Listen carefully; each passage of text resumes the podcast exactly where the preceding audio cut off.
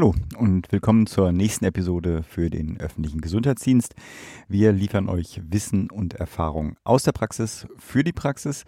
Wir recherchieren für euch und geben euch kurz und knapp Tipps für die praktische Arbeit im öffentlichen Gesundheitsdienst. Und wenn ihr auch selber Fragen oder Themenwünsche habt, kontaktiert uns gerne. Alle Daten und Wege dazu auf unserer Website. Heute führen wir unsere Spezialreihe für die Studierenden fort, die in diesen Corona-Zeiten der wichtigen Arbeit des öffentlichen Gesundheitsdienstes zur Seite stehen. Für euch also die Medis vor ÖGD gibt es heute eine neue kleine Folge. Konkret geht es heute um den Erstkontakt mit Personen, die gerade als infiziert oder auch erkrankt getestet wurden, beziehungsweise deren Kontaktpersonen. Wir haben dazu drei kurze Gespräche aufgezeichnet und zwar zwischen Antje Elsässer, der leitenden Gesundheitsaufseherin im Gesundheitsamt Berlin-Spandau und Dr. Claudia Kaufhold, Fachärztin für öffentliches Gesundheitswesen an der Akademie für öffentliches Gesundheitswesen, die in diesen Gesprächen in verschiedene Rollen schlüpft. Und damit viel Spaß und Erkenntnisgewinn mit unserem dritten Telefonat heute zwischen Dr. Claudia Kaufhold in der Rolle von Frau Schmidt, einer Kontaktperson der Kategorie 1b, die auf der Arbeit kontaktiert wird und wie immer wieder von der Gesundheitsaufseherin im Gesundheitsamt Berlin-Spandau, Antje Elsässer. Ja, schönen guten Tag, hier ist Schmidt. Ja, schönen guten Tag, Frau Schmidt. Hier ist Elsässer vom Gesundheitsamt Berlin-Spandau. Schönen guten Tag. Ach, feie. Meine Freundin äh, hat mich ja schon ja. angerufen. Ja, ich das habe ich mir schon, eben gedacht. Ja, genau, genau. Also Sie wissen eigentlich schon im Groben und Ganzen Bescheid, weswegen ich Sie anrufe, ja?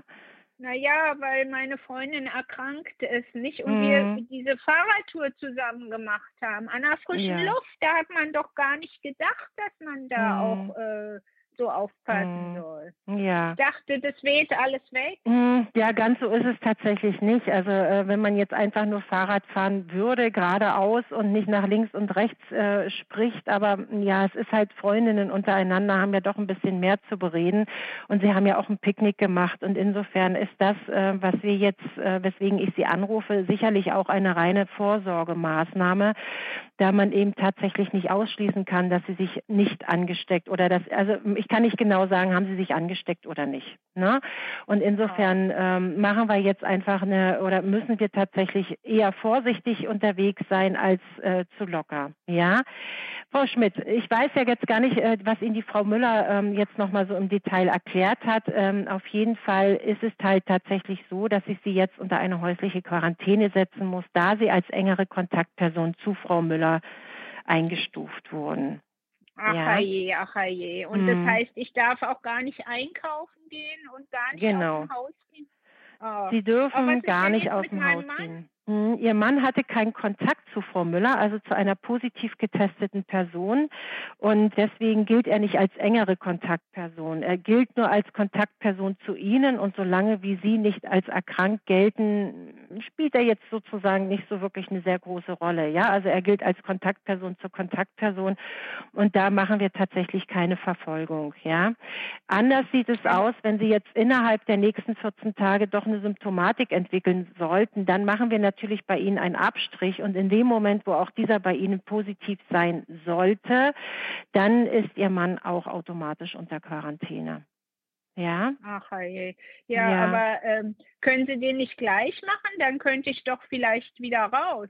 Nee, das ähm, bringt tatsächlich nichts, weil es ist halt so, dass äh, diese, diese Viruslast am höchsten ist in dem Moment, wo man auch eine Symptomatik entwickelt hat.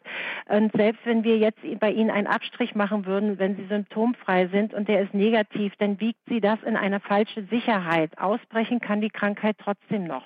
Ja, da entwickelt so, sich halt noch ganz viel im Körper. Mhm, genau.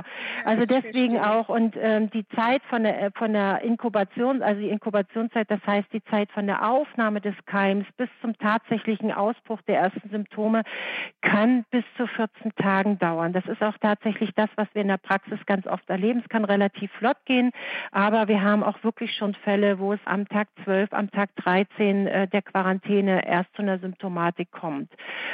Das ist natürlich oft nicht so lustig. Aber wir hoffen mal, dass das bei Ihnen nicht passieren wird. Sie sind im Moment noch symptomfrei. Sie haben keine Symptome entwickelt, oder? Nee, ich habe keine Symptome. Und Mhm. äh, aber naja, es ist ja gut, dass mein Mann rausgehen kann. Ähm, Frau Schmidt, sind Sie noch berufstätig? Ja, ich bin berufstätig. Mhm. Und Sie Mhm. waren jetzt noch arbeiten, ja? Bis wann waren Sie noch äh, arbeiten? Nee, nee, ich arbeite ja in einer Gaststätte und die ist ja jetzt geschlossen. Ich bin jetzt, kann jetzt gar nicht arbeiten. Ach so. Mhm. Okay. Gut, dann ist das ja in dem Fall ganz gut. Also Sie stehen jetzt unter einer häuslichen Quarantäne, ja? Und zwar vom letzten Kontaktdatum zu Frau Müller. Das ist dann der, jetzt muss ich hier noch mal ganz kurz in meiner in meinen Notizen suchen. Sie waren am 25. zusammen unterwegs. Genau, ab 25. dem, haben wir die Mhm, genau. Genau, ab dem 25. stehen Sie jetzt unter einer häuslichen Quarantäne. In dieser Quarantänezeit vom 14. bis ähm, in dem Fall bei Ihnen 9. dürfen Sie die Wohnung halt tatsächlich nicht verlassen.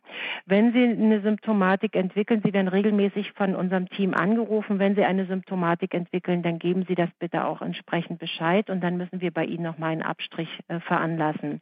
Das kann auch sein, dass jemand zu Ihnen ins Haus kommt und den Abstrich entsprechend macht oder unter entsprechenden Schutzmaßnahmen können Sie auch in Ausnahmefällen unsere Abstrichstelle besuchen. Das müssten wir aber dann besprechen, wenn es tatsächlich notwendig sein sollte. Ja, so, ähm, wie gesagt, die Wohnung in den nächsten 14 Tagen nicht verlassen. Sie bekommen von uns ein Quarantäneanschreiben, äh, wo auch nochmal alles mit drin steht. Da ist auch nochmal ein kleines Merkblatt, wo alles mit drin steht, was Sie innerhalb Ihrer Quarantäne beachten müssen. Sie bekommen ein kleines Tagebuch noch mit zugeschickt, wo Sie dann eine entsprechende Symptomatik, sofern sie sich entwickeln sollte, mit notieren.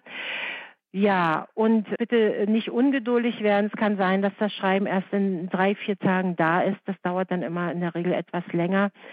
Mit der Post ist das im Moment auch nicht ganz so einfach. Ja, haben Sie Ja. noch irgendwelche Fragen, die ich Ihnen beantworten kann, Frau Schmidt? Ja, wenn ich Sie jetzt anrufen will, weil ich mir vielleicht noch Fragen äh, einfallen, Mhm. äh, kann ich Sie denn erreichen? Man hört ja immer, dass die Gesundheitsämter nicht erreicht äh, werden können. Haben Sie denn überhaupt da genug Leute, das jetzt Mhm. alles so zu machen? Doch, wir sind jetzt eigentlich ganz gut ausgestattet. Also Sie erreichen mich unter der Rufnummer, die Sie jetzt auf dem, sehen Sie, haben Sie ein Display? Sehen Sie da Ja, meine ja, Telefonnummer? Ja, genau. Haben Sie sich schon notiert? Genau, unter der Nummer können Sie mich erreichen. Natürlich haben wir parallel auch nochmal eine Hotline geschaltet. Da rufen Sie bitte die Rufnummer 4000 an und unter dieser Hotline erreichen Sie immer einen Kollegen, der dann auch diese Fragen, die Sie haben, äh, nochmal an uns weiterleitet. Und ansonsten, wie gesagt, werden Sie alle zwei Tage von uns angerufen und da können Sie auch ähm, Ihre Fragen an die Person stellen, die Sie dann entsprechend anruft. Das ist ja, Ja. toll mit der Hotline, die Sie da auch haben in Ihrem Gesundheitsamt. Wie lange ist diese Hotline denn immer so besetzt?